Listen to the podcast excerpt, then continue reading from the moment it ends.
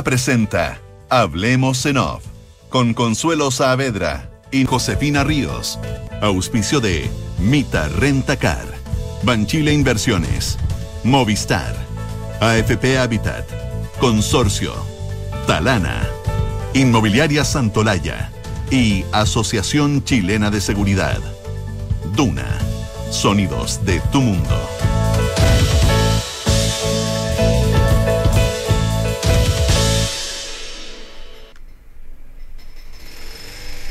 José, parte tú. Parto yo, parto yo. Son las 8.05 de la mañana de este martes 22 de febrero de 2022. ¿Cómo estás, Consuelo Saavedra?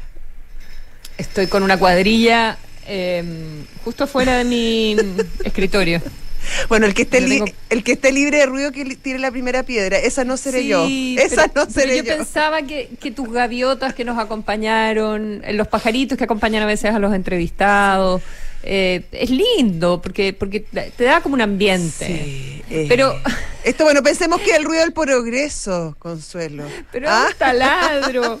Sí, es una cosa así como media sí.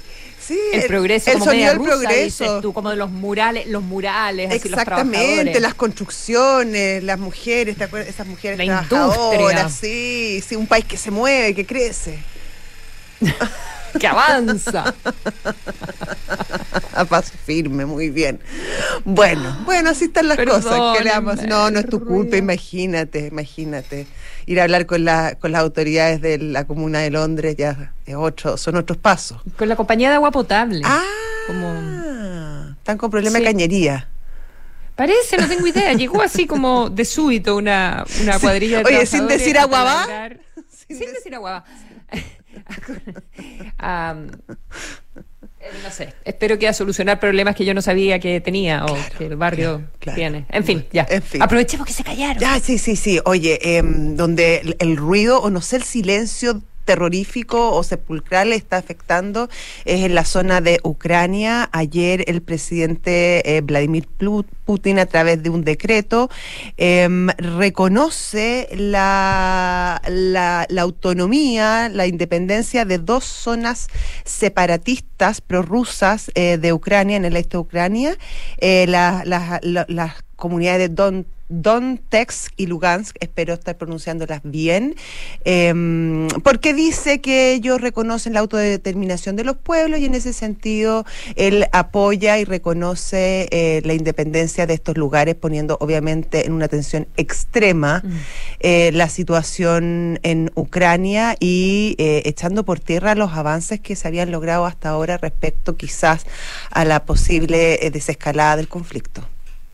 Eh, claro, en el día de ayer estamos, estábamos hablando de, que Macron, el presidente de Francia, estaba invitando a Biden y a Putin a, reunirse.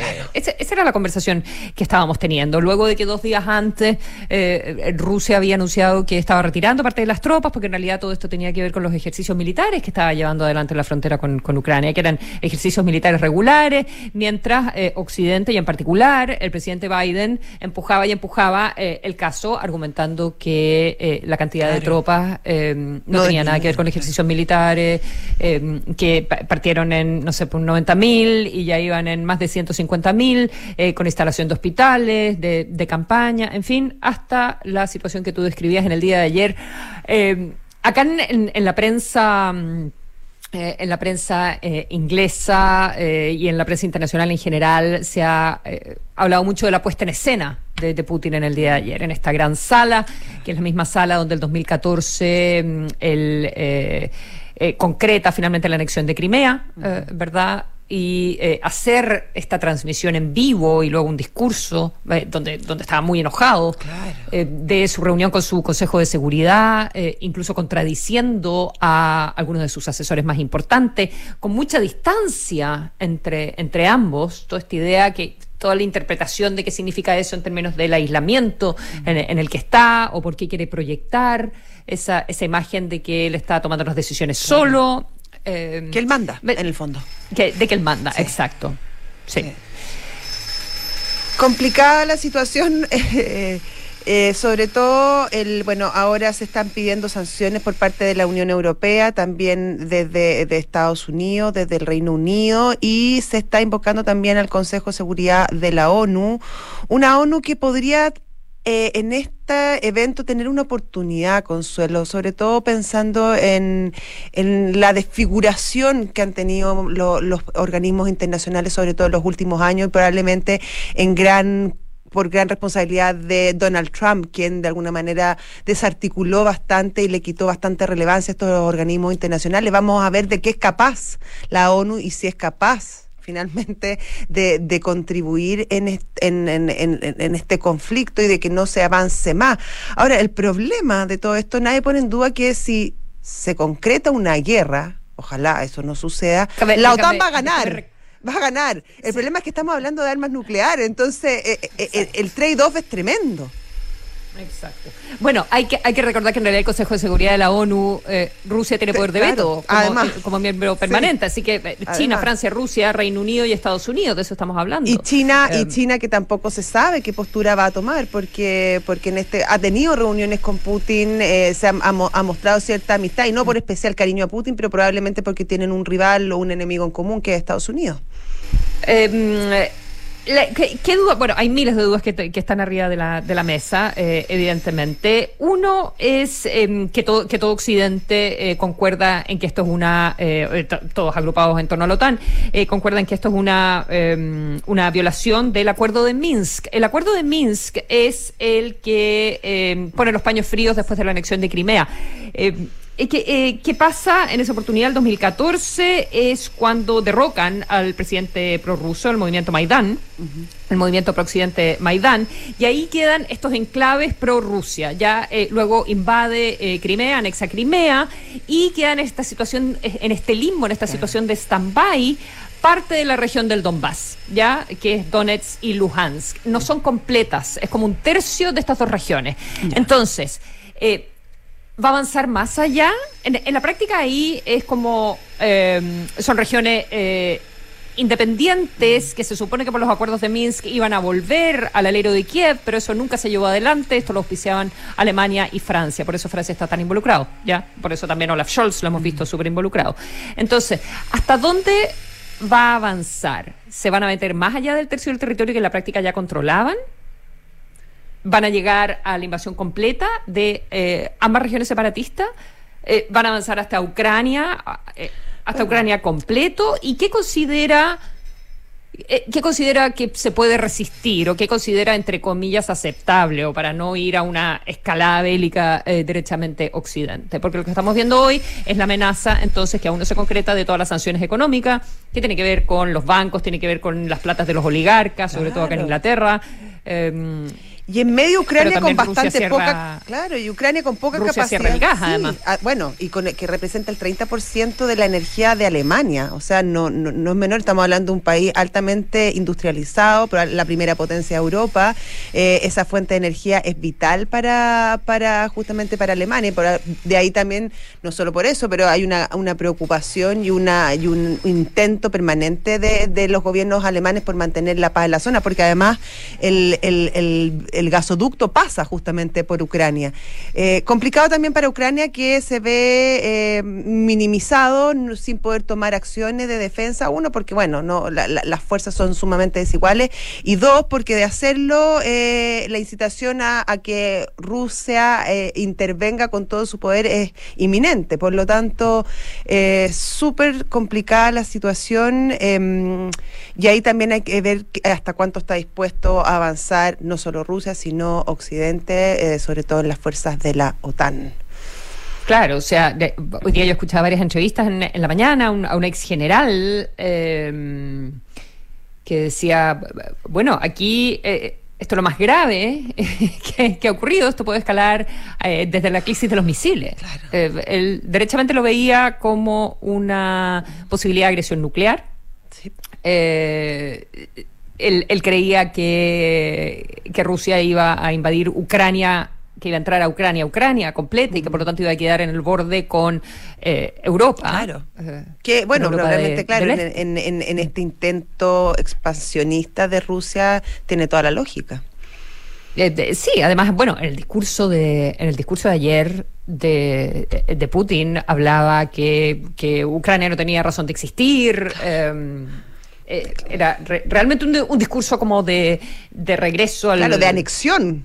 Al gran poderío, eh, al gran poderío ruso. Claro. Em, muy muy delicado y como, como tú decías al comienzo, con la amenaza que está siempre eh, dicen los expertos en, defensa, evidentemente, que está siempre dentro del arsenal nuclear y el uso y la amenaza eh, eh, del uso del arma nuclear está siempre dentro de la estrategia de, del diseño de la estrategia de defensa rusa. Claro. Um, entonces, de eso también de lo que estamos hablando. Es que básicamente también es lo que le va quedando, Consuelo, porque el poderío económico ha perdido, influencia internacional y política, para qué decir. Eh, sin embargo, en todo lo que es fuerza militar, fuerza armamentista, ahí sigue siendo una potencia ineludible dentro del contexto internacional. Entonces, también. Eh, eh, es su herramienta negociadora, es su herramienta justamente para imponer eh, sus términos. Ahora, a mí me llama la atención también el momento en que elige, tras dos años de pandemia, con un mundo súper mm. inestable, con una Europa eh, recién saliendo de, de, la crisis sanitaria y las consecuencias económicas que tuvo, eh, y poniendo nuevamente al mundo en jaque después de dos años bastante tremendos respecto justamente a la seguridad del mundo en cuestión. Sí, sí. Eh, eh, absolutamente, tienes, tienes toda la razón. Eh, Rumania, estoy, viendo los países, digamos, que, que sí, me, estoy adelantando, digamos, pero cuando dicen a, dónde no podría entrar, Rumania es lo que más se habla, no, no, no puede poner una tropa rusa, no puede, no puede poner pie en Rumania, pero eh, hasta dónde está Occidente dispuesto a defender a Ucrania y con qué herramientas, en qué, en qué términos y cuál es la cuál es la posición de retroceso que, podría tener eh, Putin. La verdad es que no es que no lo, no lo sabemos y, ha sido muy muy sorprendente, verdad, las decisiones que, ha estado tomando el presidente de, de Rusia. 8 con 16.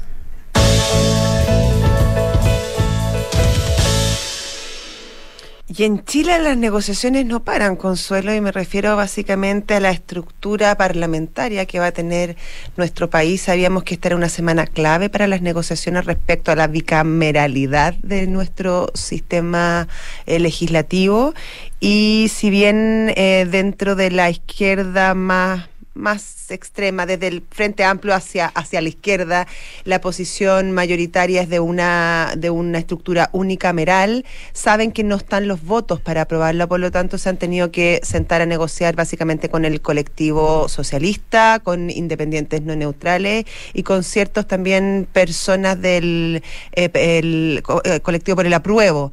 Eh, se ha llegado, al parecer, a un preacuerdo respecto al Senado que cambiaría de nombre. Ahora sería una asamblea territorial, si no me equivoco, ese sería el nombre. Consejo le pusieron consejo. la indicación. Ya, consejo, le pusieron territorial. Ya está, ya está la indicación, la indicación número 51 y la indicación 52 que viene con con más de eh, con más detalle. Claro, y básicamente cuáles serían las potestades de este de este consejo, eh, básicamente los temas presupuestarios eh, en relación a las regiones y también sería como un, una especie de contraloría, por llamarle una especie de control a, a las asambleas regionales que también están dispuestas en los artículos de la Constitución, que todavía no está muy claro cuál va a ser su, su área de influencia porque porque las los artículos que las, que las normaban se cayeron y han tenido que volver a, comisión, pero de alguna manera ya se está configurando un panorama respecto a la organización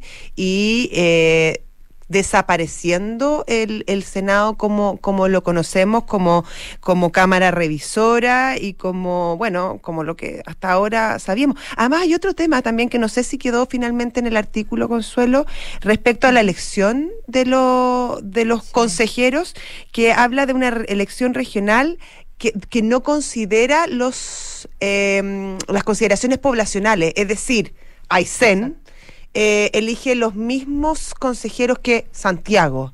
Eh, sabemos la diferencia de población que hay eh, respecto a esa, y te pongo esas dos regiones porque probablemente son las más extremas en, población. Y, eso también dicen muchos expertos, complica el tema de la representación, de la representatividad del órgano en, en cuestión.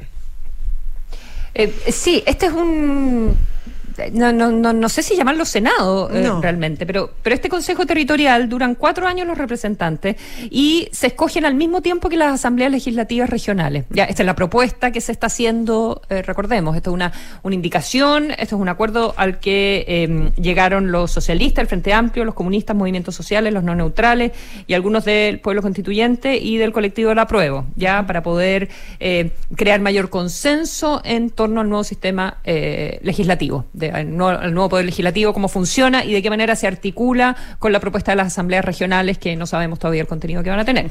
Entonces, eh, las comisiones que estaban viendo, por una parte, la de eh, sistema de gobierno, por otro lado, la de formas del Estado, em, están conversando para ver que haya un, nexo, ¿verdad?, entre ambas instancias. Y a lo que se esté llegando entonces este Consejo Territorial, que está muy vinculado con la Asamblea Legislativa, al punto que se eligen en el mismo momento y al punto que, según yo entiendo de lo que leí en la indicación, me parece que eh, son integrantes de la Asamblea Legislativa Regional los miembros del Consejo Territorial. O sea, es una elección y de ahí salen los representantes eh, a este consejo. Está rara, déjame decirte que está rara la redacción.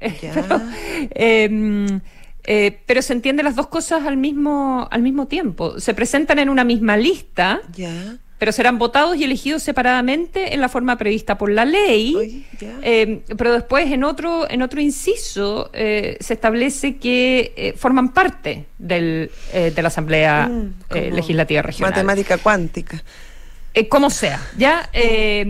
y como, como, como tú indicabas, lo que hace este Consejo Territorial, como que podría tener que ver con lo que era el Senado, que duran cuatro años, eh, participa del proceso de formación de las leyes de acuerdo regional. Entonces lo que mm. hace es ver todas aquellas materias que van a poder resolver las autonomías regionales a través de sus parlamentos locales, pero que puedan influir en asuntos nacionales. Como que no se vuelvan locas de alguna manera, o sea, que no cada ah. uno no tire sus propios bueyes en perjuicio del resto. Sí, yo lo dije. me hago cargo, me hago cargo. Usted lo dijo. Hágase cargo. O sea, todo lo que tiene que ver con presupuesto, con manejo del presupuesto, em, en fin, y todo lo que tiene que ver con las competencias, eh, elecciones, autoridades territoriales, eh, de las autoridades territoriales, con em, también vería este Consejo Territorial eh, cualquier cambio constitucional que tenga que ver con cómo se organizan las regiones. Claro, como un ente controlador, una subdere potenciada, La división política, la división política y administrativa, de manera que de verdad se pueda mantener la unidad de la nación, de Chile digamos, porque, eh, porque está... Este claro, para que se siga siendo unitario de alguna manera. El, equilibrio entre la regionalización súper profunda y con atribuciones que se quiere, que se quiere hacer, mm. eh, pero sin un desmembramiento y de manera que haya como una coordinación eh, total. Y las platas, presupuesto presupuesto anual, presupuesto del país. Eso también lo vería este Consejo Territorial, que duran cuatro años, hasta el minuto toman decisiones por mayoría de los presentes solamente. Ah. Dice, salvo que la Constitución establezca lo con eh, otra, quórum. Viste además que el, el, presidente del Consejo es el vicepresidente de, de la Nación, una figura parecida a lo que existe en Argentina. Recordemos que el vicepresidente de Kirchner, Kirchner, en este caso, es la presidenta del Senado. Sí, mm. exactamente. Eh, y también otra, otras eh, novedades, también se están haciendo algunos avances eh, sobre, eh, sobre lo que sería la, Cámara de Representantes, digamos que sería la, la que hace las, las leyes, el Congreso Plurinacional, ¿ya? Mm. Se llamaría Congreso Plurinacional y Consejo Territorial y Asambleas Legislativas Regionales. Ah. Esos serían como los tres órganos. Y hay un ministro que eh, participa con derecho a voz, no a voto, eh, esa es la propuesta, se llama ministro de Gobierno, ¿ya? Ah. En el Congreso Plurinacional. Ya. Y ese se elige, lo elige el presidente, lo, elige el, Ejecutivo. Exactamente, sí.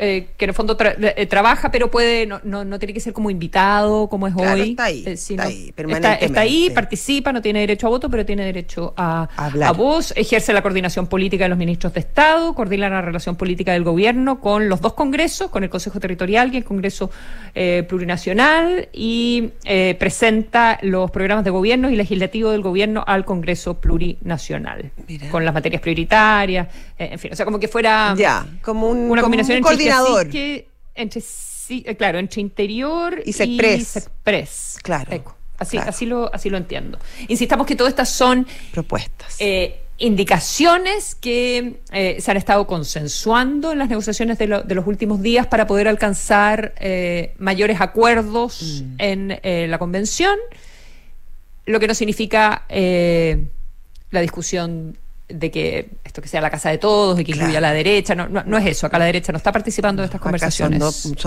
y ayer hablamos en la tarde, Consuelo, entrevistamos a Adriana Valdés, súper interesante ah, la conversación que tuvimos. ¿Ha llegado carta? Eh, claro, ella eh, suscribió la, la, carta junto a Felipe Berrío, Gastón Sublet y me falta alguien más, pero bueno, eh, Súper interesante respecto, claro, justamente a... Eh, María Teresa Ruiz. María Teresa Ruiz, exactamente. Astrónoma. Eh, sí, Premio, Nacional. de Ciencias. Muy bueno. El punto es que ella decía eh, que justamente lo que se estaba haciendo mucho en esta convención, lo que ella observaba, y eso que ella era una muy optimista y muy apoyadora del proceso, pero que ahora está bastante desilusionada, está desesperanzada, decía, viviendo un febrero profundo. Y, mm, y, decía que, claro, que acá se estaba haciendo más que diálogo, más que conversación, más que negociación, lo que acá se estaba haciendo era aritmética. Eh, básicamente juntar los votos para tener los dos tercios.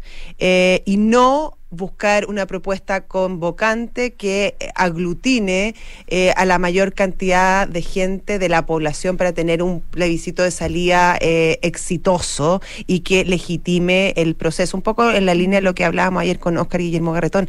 Pero además hablamos, y ella tiene, bueno, tiene toda una relación con la palabra, con el lenguaje. Ella fue ex eh, directora de la Academia de la Lengua, ensayista, escritora. Y lo que ella le preocupaba mucho era justamente este, este permanente cambio de nombres y de nuevos, eh, eh, nuevos em, conceptos que está incorporando justamente la discusión convencional. Y, y, lo, y lo, finalmente cómo esto confunde. Y decía que para un texto constitucional la claridad es súper importante, que todos entendamos, para que todos podamos ir a votar sabiendo lo que estamos votando y para que todos sepamos bien qué nos está normando finalmente. Y dice que con toda esta cantidad de nuevas palabras, plurinacional, em, eh, eh, perspectiva de género, pero ya así un montón de nuevas palabras que nacen, consejo, el cambio de todas las instituciones, esto solamente dificulta el entendimiento y dificulta este sentimiento de pertenecer eh, a, una, a una casa de todo y que no es concebible una, una constitución con glosario o una constitución con pie de página, tratando de explicar qué significa cada concepto, que los conceptos, se tienen que entender por sí solos. Y lo encontré una mirada súper súper valorable en el sentido que, claro, eh, eh, no todos, o sea, solamente hay 155 convencionales, pero esos 155 convencionales tienen que ser lo suficientemente sabios para eh, que todos podamos entender finalmente esta discusión y el país que, que, nos, que nos están proponiendo. Mm. El otro día estaba leyendo eh, algunas de las, eran las propuestas en general todavía, eh, de la, mm, la Comisión de Sistema de Conocimiento, creo que era que es la próxima que se vota. Y, había indicaciones con, una, había una palabra, gnoseología, noseología. Ay, chuta, ¿ya? Yo espero que no, que no vaya. Que no quede. Que, no quede. Por favor. que, tengo entendido que, es lo que estudia el conocimiento humano, digamos, los métodos del conocimiento humano. Eh, mm. eh, pero en fin, eh, en todo caso, en toda esta discusión de mm, quién le da, quién, le manda cartas a la Convención Constitucional y, por qué y, y, quiénes son estos amarillos y, ahora esta otra, esta otra carta no sé, leía declaraciones en el Mercurio de, eh, de la astrónoma de María Teresa Ruiz, que, que suscribe esta carta y, y dice que es muy distinta a la de los amarillos, porque ellos no están criticando, dicen, nosotros no estamos aprobando, no estamos criticando, no estamos sugiriendo eh, nada que tiene que ir o no ir en la Constitución, solo estamos pidiendo que se haga el máximo de los esfuerzos por encontrar acuerdos lo más amplios posibles. Veía también un, un entrevero entre eh, la convencional constituyente por Twitter, Patricia Politzer, que decía, eh, eh, los respeto a los cuatro muchísimo, pero agradecería que, que paremos las cartas, como esa era un poquito la, la idea, que aportemos de otra manera. Y Adriana Valdés, que bien tuitera, le respondía, eh, la verdad es que yo traté, me habría encantado poder aportar. eh, fuimos con la academia, eh, pedimos audiencia, pero no fuimos sorteados. Por lo tanto, no, no pude eh, aportar en persona lo, que, yo, lo que yo quería. Eh, pero también, eh, también creo que es legítimo eh, que, que los convencionales digan, bueno, eh, aporten. Claro, Pero yo, otro- sí, yo encuentro súper interesante el debate público que se ha producido. Yo sé que, claro, puede causar cierta molestia dentro de los convencionales porque dicen esto no está terminado y todo lo que sabemos, pero también enriquece el, el propio debate, yo creo que de la Constitución. Y bueno, y nunca vamos a saber cuánto ha influido en los posibles consensos o en las posibles re-redacciones de, de los artículos toda la toda la conversación que ha habido dentro de la sociedad civil y de la esfera esfera más pública. Si este es un, un proceso convocante, que siempre se habló de esto, que fuera una constitución de todo, que por primera vez era una constitución escrita por la ciudadanía y no por los técnicos, yo creo que el debate y la conversación y las cartas o, o el método que se encuentre es súper valorable en el sentido de insumo y de también de, de exponer las distintas visiones respecto a un proceso que finalmente nos incumbe a todos. Sí. Sí, pero también es iluso pensar que vamos a tener una constitución eh, que a todo el mundo le va a encantar. No, Entonces, ¿qué significa un consenso? Una constitución que deje a todo el mundo contento y que los dos tercios se eh, retrotraigan, porque los dos tercios piensan parecido entre sí. Em, Sí. Aunque, aunque eso no necesariamente matices, se traduce, ah, no, no necesariamente se traduce en un 50% más uno de, de los votos en, en un, en un plebiscito y, y evidentemente que también, que también es importante lo, lo que planteaba ayer Garretón en, en la conversación Claro. que tuvimos con el José de, eh, de decir queremos un texto que lo aprueben, lo aprueben muchas personas en el, en el plebiscito porque si no, eh, muy pronto vamos, vamos a empezar a, a ver cambios pero en el Congreso, o sea, reformas constitucionales en el Congreso. Sí, no, está bueno. Todavía queda, no mucho, pero hay espacio todavía y, bueno, y me imagino que también los convencionales están conscientes de, de todo este debate, de que finalmente también se les pone a prueba a ellos y su trabajo con, con este plebiscito de salida. 8 de la mañana, 32 minutos.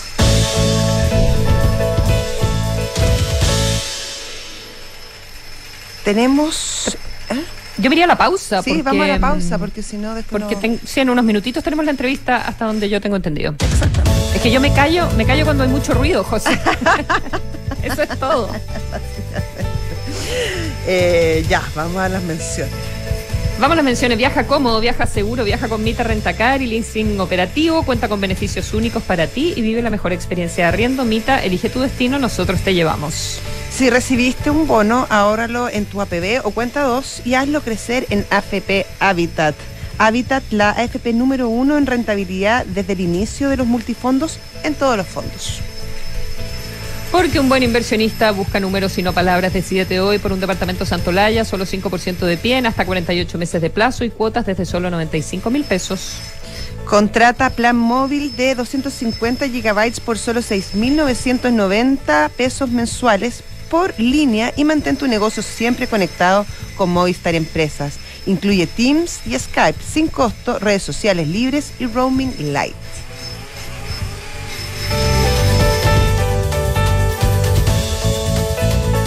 Mita, Rentacar y Leasing Operativo somos mucho más que autos para disfrutar. Somos mucho más que flotas para las industrias que mueven el país. Somos servicio de excelencia y seguridad. Somos innovación y cuidado por el medio ambiente. Además, somos referentes en la movilidad para empresas de norte a sur, como también para las personas que hacen de su vida un constante movimiento.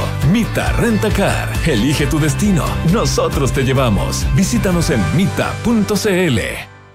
Una nueva experiencia en inversiones, más moderno, más interactivo y con más contenido. Te invitamos a conocer el nuevo sitio web de Banchile Inversiones, que ahora cuenta con una sección exclusiva para aprender de inversiones en fácil, un chat que permite aclarar dudas o guiarte para que puedas invertir, conocer recomendaciones, acceder a conferencias, contenidos exclusivos y mucho más. Conoce más en banchileinversiones.cl. Banchile Inversiones, inversiones digitales para todos.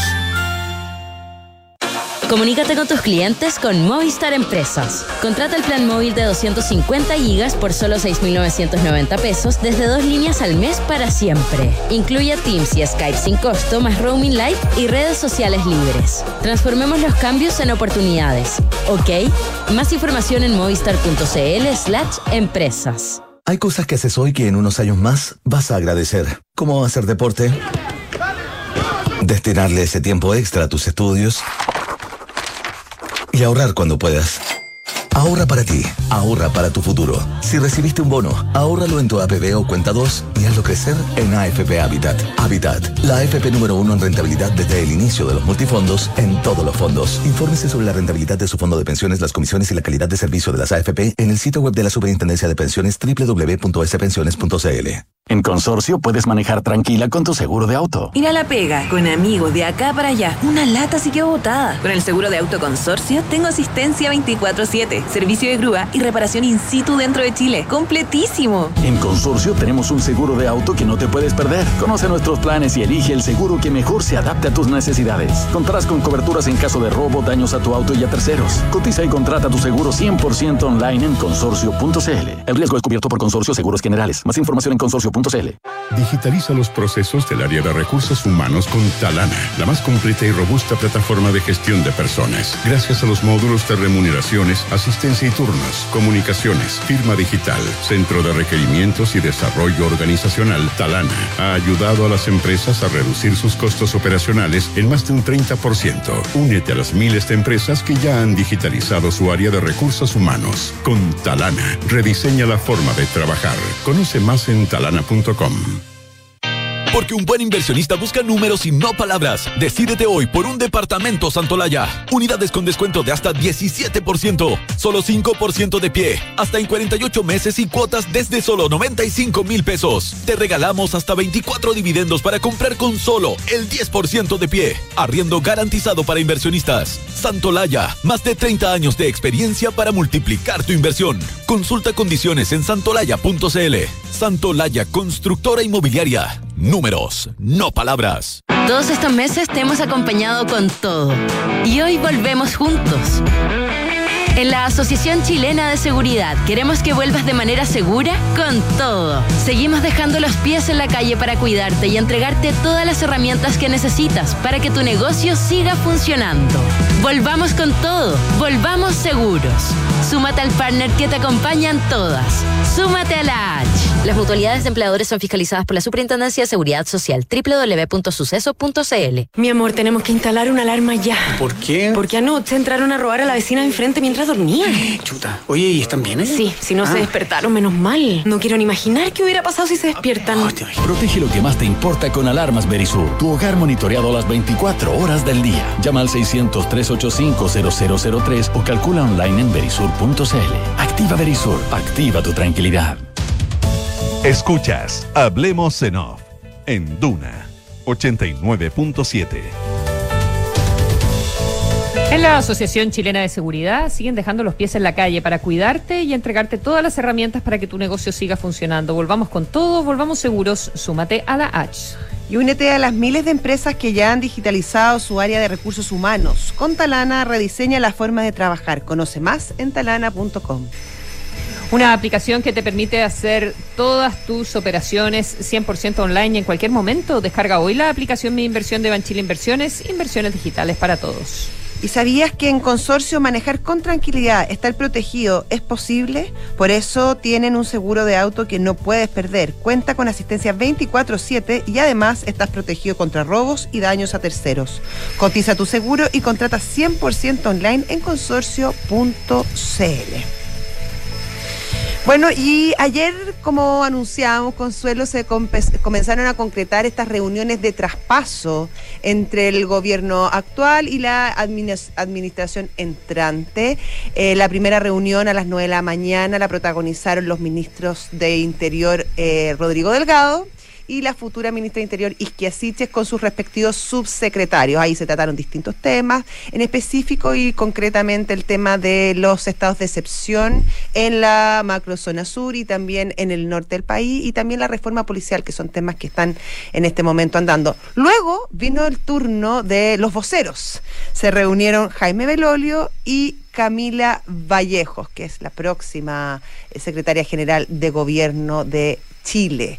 Eh, para conocer los detalles de esa reunión y cómo el gobierno está definiendo finalmente su, su, su, mm, su cronograma de traspaso, ya está con nosotros en línea el ministro vocero Jaime Belolio. ¿Cómo está, ministro? Hola, ¿cómo están? Muy buenos días a ambas. Buenos días. Eh, que a lo lejos me imagino todavía Consuelo. Sí, sí, sí. Ministro, cuéntenos un poco cómo fue la reunión ayer con Camila Vallejos, eh, cuáles fueron los principales temas y, y- y el espíritu en que se desarrolla esta reunión que de alguna manera marca eh, una tradición bastante republicana de nuestro país. Mira, yo diría que eh, hasta ahora eh, me, tocó llamar, digamos, a, lo- a los distintos ministros y ministras para saber también cómo había sido su proceso de traspaso. Y todos se dieron de la misma manera. Fue una reunión súper cordial, una reunión inicial. O sea, para ver más detalle de cada una de las respectivas áreas a las cuales les toca su ser hacer. Y mm, muy transparente, en el caso mío yo entregué seis carpetas de, no sé, unas 500, 600 páginas cada una, y permiso era una copia porque no me parecía que ese no era demasiado, y, y el resto fue en un pendrive lo mismo, y todavía con más información, no sé, por ejemplo, cuando se pedían cuáles habían sido los eh, Contraloría durante los últimos cuatro años, muchas veces esos tienen más de mil páginas, entonces obviamente se los entregábamos en, en, digital. Y, las preguntas iban en el orden a veces de, eh, no sé, pues de, de recursos humanos que iban a estar disponibles para cuando ellos ingresaran con sus equipos, eh, hasta funciones de las distintas áreas, eh, algunos como tips, resultado o no. La verdad es que fue- fueron reuniones eh, muy eh, muy buenas, creo yo, eh, muy honestas, de bastante cordialidad y, y, como digo, muy transparentes también de cara a la ciudadanía. Toda la información que se hizo en un protocolo del año 2010, cuando hubo el primer cambio de gobierno, en el fondo, que es cuando es el año 2010. Traspaso de información. Entonces, se toparon en esa época en que no había computadores, no había administrativa, no, no había nada. Entonces, se hizo un protocolo y ese protocolo se aplicó desde el presidente Piñera a la presidenta Bachelet en su segundo periodo y después de la presidenta Bachelet al presidente Piñera ahora. Y esa información está en la página web de manera que pueda ser accesible, accesible para toda la ciudadanía también. Y nosotros entregamos poquito más de información, obviamente, a las ministras y ministros entrantes. En- el, el día de hoy es el turno de, no sé, pues, del Ministerio de Ciencias, Cultura, Trabajo, Justicia, eh, Medio Ambiente, Hacienda también, ¿o no? Claro. Hacienda, Agricultura. Eh, entonces son son son hartos también que eh, le- le- les toca hoy día y vamos a haberlas terminado todas al día jueves. ¿No cree Eh, que un poco encima, eh, ministro, pensando que no queda nada para que se asuman? Eh, Si son seis carpetas, cada una de 500 páginas, más pendrive con miles y miles de información, eh, ¿alcanzará el nuevo- los nuevos eh, gobernantes a leer y a prepararse justamente para, para asumir tremenda sí, tarea? Porque si hoy día tú te metes a la página web del Ministerio de la CEGIGO o cualquier ministerio de- de- de- del gobierno, tú ves la parte de transparencia activa y sale prácticamente eh, tres cuartos de la información que eh, se había solicitado. O sea, hasta ahí desde siempre, digamos. no no Y, y los contratos y, y- y cuáles son eh, y cuáles son los presupuestos, o sea, la ley de presupuesto también es conocida por todo. Lo que pasa es que a veces esa requiere una mayor explicación cómo se ejecuta la ley de presupuesto, cuál es la gestión que tiene que hacer un ministerio cuando eh, eh, se le rebaja cero una partida. Te pongo uno solo ejemplo que puede ser curioso, pero ahora que eh, está ahí el, el director de la SECOM que va a asumir, la ministra, el subsecretario eh, la directora de la OS y por supuesto lo- los propios del, del- del equipo mío.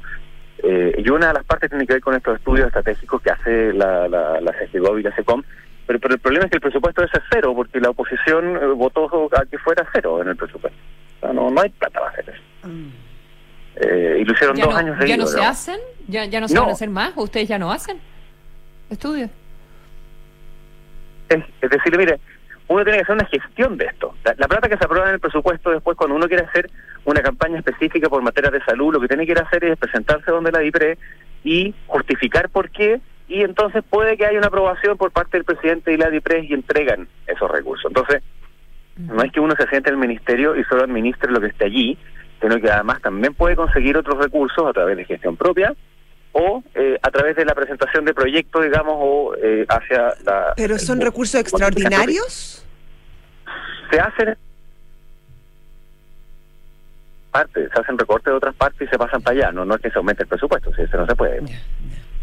Eh, en- entonces, e- eso es algo que eh, es parte de la gestión propia de todos los gobiernos. Mi, mi punto es, se tiene que hacer una gestión propia en cada ministerio de manera de conseguir mayores recursos para, si es que quieres implementar un programa nuevo, si es que quieres hacer algo que sea significativo, en este sale el tiro por la culata, do- dos veces seguía habiéndonos votado a cero eh, el presupuesto de, eh, eh, de estudios estratégicos que todos los gobiernos hacen y que todos saben que son importantes, pero bueno, ahí quisieron hacer una, una, una cosita que al final le salió en contra, pero nosotros dijimos cuál es la forma de resolverlo, porque lo que nos interesa es que el próximo gobierno le vaya bien, que parta bien. Tenemos diferencias políticas, tenemos diferencias de diagnósticos, tenemos diferencias de propuestas finales, pero que esas diferencias no se enmarquen dentro de un problema administrativo, dentro de un problema de gestión, porque no se hizo un traspaso adecuado. Queremos que todos estén eh, absolutamente arriba del ministerio, de todos sus nudos, de todos sus problemas, estar súper clara, eh, para que puedan desarrollar cuál es su propio proyecto de gobierno, su identidad y, al menos creo yo, eh, que vamos a pasar a la oposición, digamos, después del el 11 de marzo a las 12.01. Eh, yo creo en esa oposición que marca su punto de vista y luego de marcar su punto de vista muy claramente, de cuáles son los espacios de encuentro. Y si no los hay, bueno, entonces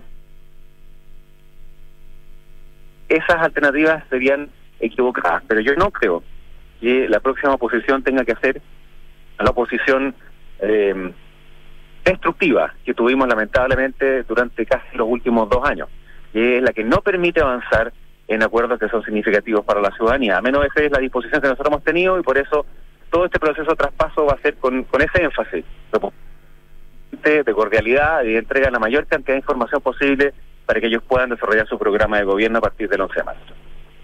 Ministro Belolio, dentro de los próximos días hay que renovar el estado de excepción en el, en el norte del país. Eh, que, mm, eh, eh, perdón, en la macrozona, en la macrozona sur eh, viene, viene primero. El del norte del país no, no van a alcanzar a, a pedir la, la renovación, eh, ¿verdad?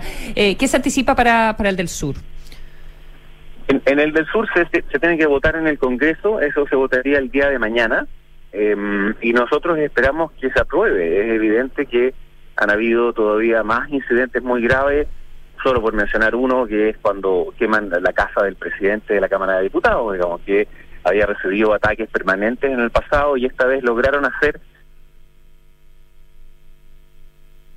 eh, o sea, las personas que habían quemado distintos bosques hasta que en este caso lo hicieron de tal forma que a sabiendas de cómo iba el viento y otro iba a alcanzar, digamos, el- la, la casa. ¿Eso ya Eh, está comprobado, ministro? Porque está en, Sí, por está en investigaciones. fue absolutamente intencional, no hay ninguna duda de que eso fue así. Lo, lo que está en investigación es quiénes son las personas que lo hicieron, digamos, pero ha- habían habido varios ataques previos. Eh, y ya han habido otros hechos de violencia.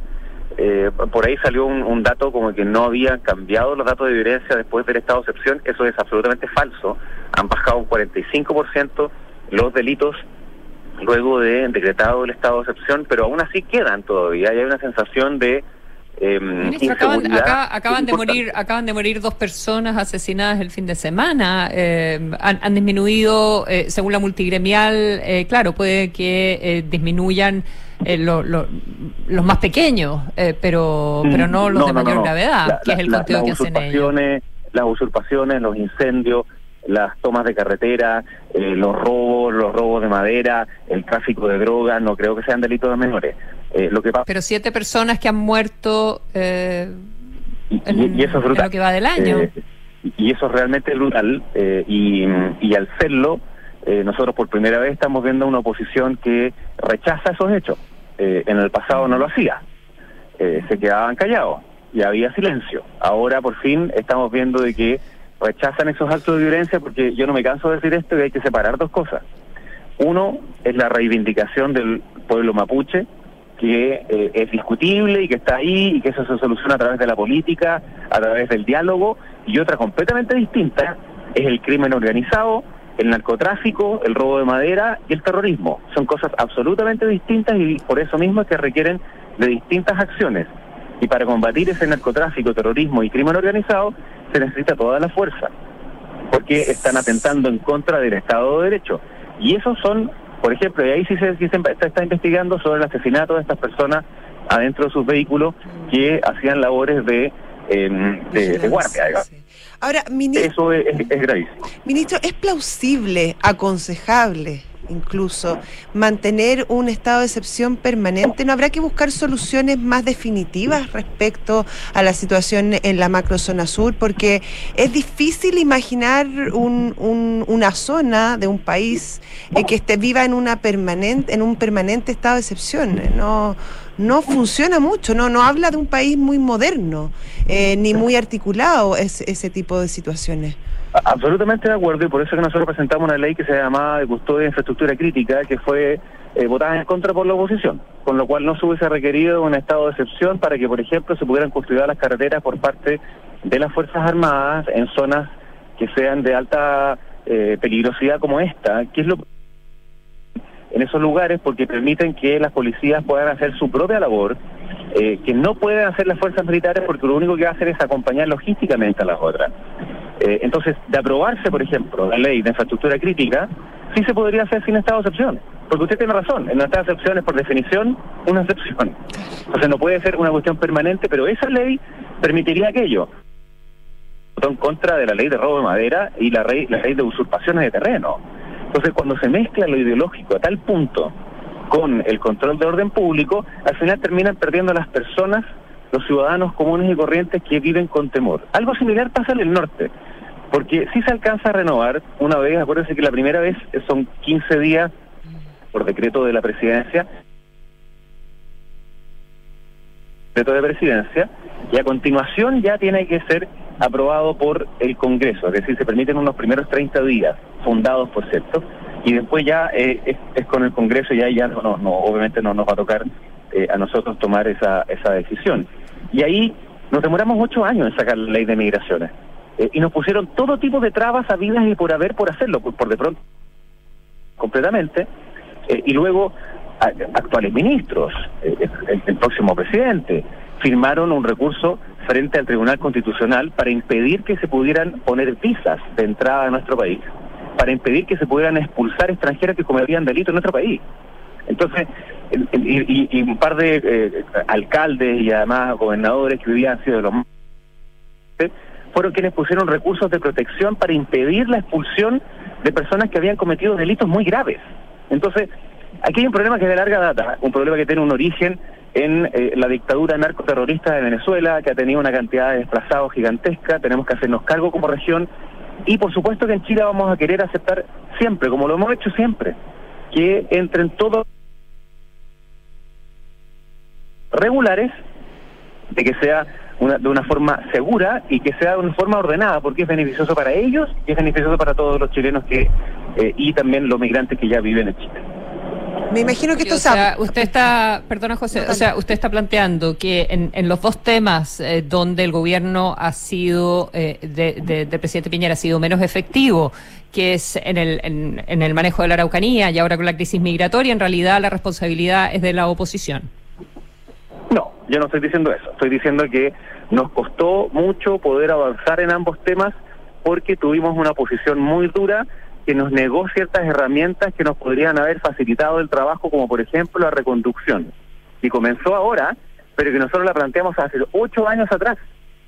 Eh, y que durante los últimos cuatro años de legislación fue muy difícil poder legislar porque por cuestiones ideológicas habían quienes planteaban, y basta con revisar los discursos en el pasado, que decían existir visas y que las personas debían entrar de manera libre y que aquellas personas que entraban de manera irregular tenían que acceder a exactamente los mismos derechos, inclusive a vivienda, que aquellas personas que accedían de manera irregular. O lo que terminó pasando en el gobierno anterior, en donde entraron personas, sobre todo en Haití, muchas veces ellos engañados, muchas veces ellos atemorizados porque se el propio país, hay varias investigaciones en esa materia de tráfico de migrantes y otros, eh, en donde ellos entraban como turistas, vencía su visa de turista, quedaban en situación irregular y por tanto muchas veces eran abusados sus derechos. Y nosotros hicimos un primer proceso de regularización. Eran más de 300.000 personas que habían quedado de forma irregular. Y ahí entonces, después de ese ordenamiento, es que insistimos se demoró mucho tiempo porque nos pusieron muchas trabas, había una cuestión ideológica detrás de aquello. Y ahora que ya salió, nosotros esperamos que se pueda implementar de la mejor manera y que el próximo gobierno también pueda implementarla de la mejor manera, porque es un instrumento que permite que haya orden, seguridad y también paz social. Sí, sí eso es lo importante. La, migración entrega un valor cultural gigantesco a nuestro país, pero hay que hacerlo de manera ordenada, segura y regular, porque, porque si no, y justa porque si no, obviamente comienzan a haber los conflictos sociales que hemos visto y nosotros no vamos, no vamos a aceptar nunca ni una gota de xenofobia en nuestro país porque es totalmente inaceptable. Ministro, respecto a, a lo mismo, mm, eh, yo sé que todavía es prematuro, pero la herramienta de la reconducción no ha sido todo lo exitosa que se esperaba. De hecho, los reconducen en la noche y en la mañana eh, están los mismos y quizás más de vuelta en los pasos fronterizos. Acusan justamente los alcaldes de la zona, en específico el alcalde eh, de Colchane. Eh, entonces, claro, ahí habrá que hacer una evaluación, me imagino, respecto a la situación y me imagino también que fue uno de los temas que se conversaron justamente ayer entre los eh, ministros de Interior, el actual y el entrante, Meike Asiche y Rodrigo Delgado. ¿Hay algún tipo de compromiso, alguna visión compartida respecto a este tema entre ambos equipos? Bueno, la, la, la, ministra, la futura ministra Fiche ha emitido opiniones al respecto de esto. No, no, no fue un tema específico en el cual se hayan tomado como acuerdo. Era, era más bien eh, una reunión de traspaso de información, en donde obviamente estará una de ellas. Eh, como bien dices tú, el, el, problema de la reconducción es que en, la, las personas que han migrado, muchas de ellas desde de Venezuela, pasan por eh, Colombia, por Ecuador, por Perú y a veces pasan dos años, digamos, en ese tránsito hasta llegar a Bolivia, donde tienen una visa que se llama visa de tránsito. Eh, y, ahí, por supuesto, nosotros también hemos pedido colaboración a las autoridades eh, de Bolivia, eh, de manera que ellos también puedan contener esa migración irregular y, por tanto, también la reconducción. porque si las personas entran de manera irregular y vienen desde Oruro, entonces, bueno, nosotros también podemos decir, bueno, que vuelvan a Oruro y que puedan hacer sus trámites consulares chilenos, que se puedan hacer de manera online, que pidan su visa y luego pueden ingresar al país si nosotros no estamos diciendo que esas personas no puedan ingresar al país, estamos diciendo que entren de acuerdo a la legislación vigente. Eh, y obviamente que tenemos alguna diferencia con respecto a los números que, dice el alcalde, pero, pero no vamos a meternos en esa polémica. El punto es que sí necesitamos nosotros que hayan fronteras que estén protegidas y esto, eh, en vez de algunos que el día de antes nos criticaban porque se hacían expulsiones, porque se quería poner orden eh, y nos criticaban muy duramente. y hoy día lo que están pidiendo es que haya orden y que haya mano dura, en vez de esa contradicción, yo lo que pediría es más bien que trabajemos unidos en torno a eso, con los alcaldes, con los gobernadores, con los delegados presidenciales, eh, de aquí hasta que nos quede nuestro nuestro gobierno, que va a terminar el 11 de marzo a las eh, 12 en punto, porque a las 12.01 debería asumir ya el nuevo presidente. Eh, y, y, y después ya obviamente será responsabilidad de la próxima ministra en este caso, y nosotros ofrecer nuestra cooperación en que esto funcione de manera adecuada, porque yo creo que el, el no conducirlo bien le hace mal al país. Eh, y hoy día, si no me equivoco, sale un, un, eh, un gobernador eh, regional de la zona, de Antofagasta, si no me equivoco, diciendo que tiene que haber una, una sensación de mayor seguridad. Y ahí se han aplicado varias reglas, entre otras la del estado de excepción de nuevo, para que pueda haber mayor control en carreteras, que era un problema que estaba ocurriendo eh, y amenazas que obviamente no, no, no son parte de lo que tiene que ocurrir en un proceso migratorio, que entendemos de dónde viene y que es una cuestión que no es solo chilena, sino que tiene que también ser parte de Latinoamérica. Mm. Incluso aunque aunque las medidas extra que se tomen eh, afecten a, a los ciudadanos chilenos o a, o a, los residentes legales, toques de queda o restricciones de, de circulación en la noche, en fin. Lo, que pasa es que las zonas que se pusieron en, en, estado de excepción son las zonas más bien fronterizas. Eh, y, por ejemplo, el toque queda u otras restricciones pueden ponerse en ciertos lugares bien acotados, no, no, no tienen por qué ser eh, espacios muy grandes. Y esto no afectaría en ningún caso a las grandes ciudades de la macrozona norte, eh, que era lo principal. De hecho, no está ni siquiera eh, esa zona fronteriza donde se ha reforzado el trabajo de las policías y de las Fuerzas Armadas. Eh, ministro Jaime Belolio, vocero de gobierno, eh, muchísimas gracias por este contacto. Oye, una, una ultísima cosa. A ver, diga. Em, sí, claro. Que ayer algo algo decía el, ministro París, eh, nosotros ya llevamos 10 días de, baja en, en, caso. Hoy día tenemos una nueva baja porque hasta ayer eran 9. Eh, claro, contando ayer 10. Eh, entonces son 10 días de baja de caso. La hospitalización tiene un rezago, obviamente, entonces por eso que todavía vemos un, incremento en aquello. Eh, hemos aumentado la capacidad de los hospitales, pero es clave que todavía mantengamos los autocuidados y que aumentemos la vacunación. Nos faltan todavía personas que se pongan su tercera dosis de rezago y también ahora que vayan a ponerse su cuarta dosis. La mejor manera de poder detener el avance de esta esta nueva hora de Omicron que, que ya comenzó a bajar, pero para mantener esa bajada necesitamos también el autocuidado y la vacunación y eso es clave. Y vamos a seguir también, como les comentaba al inicio, con nuestro proceso de traspaso de la, mejor forma posible, de la forma más eh, republicana, transparente y de cara a la ciudadanía que nosotros podamos. Muchas gracias, ministro, por esta conversación con Duna. Buenos días. Muchas gracias, un abrazo. Hasta luego, chao. Chao, chao. Y nosotros también. Nos vamos, José Ríos. Sí, sí, sí. Bueno, hasta mañana. No en punto. Chao, chao. que tengan buen día.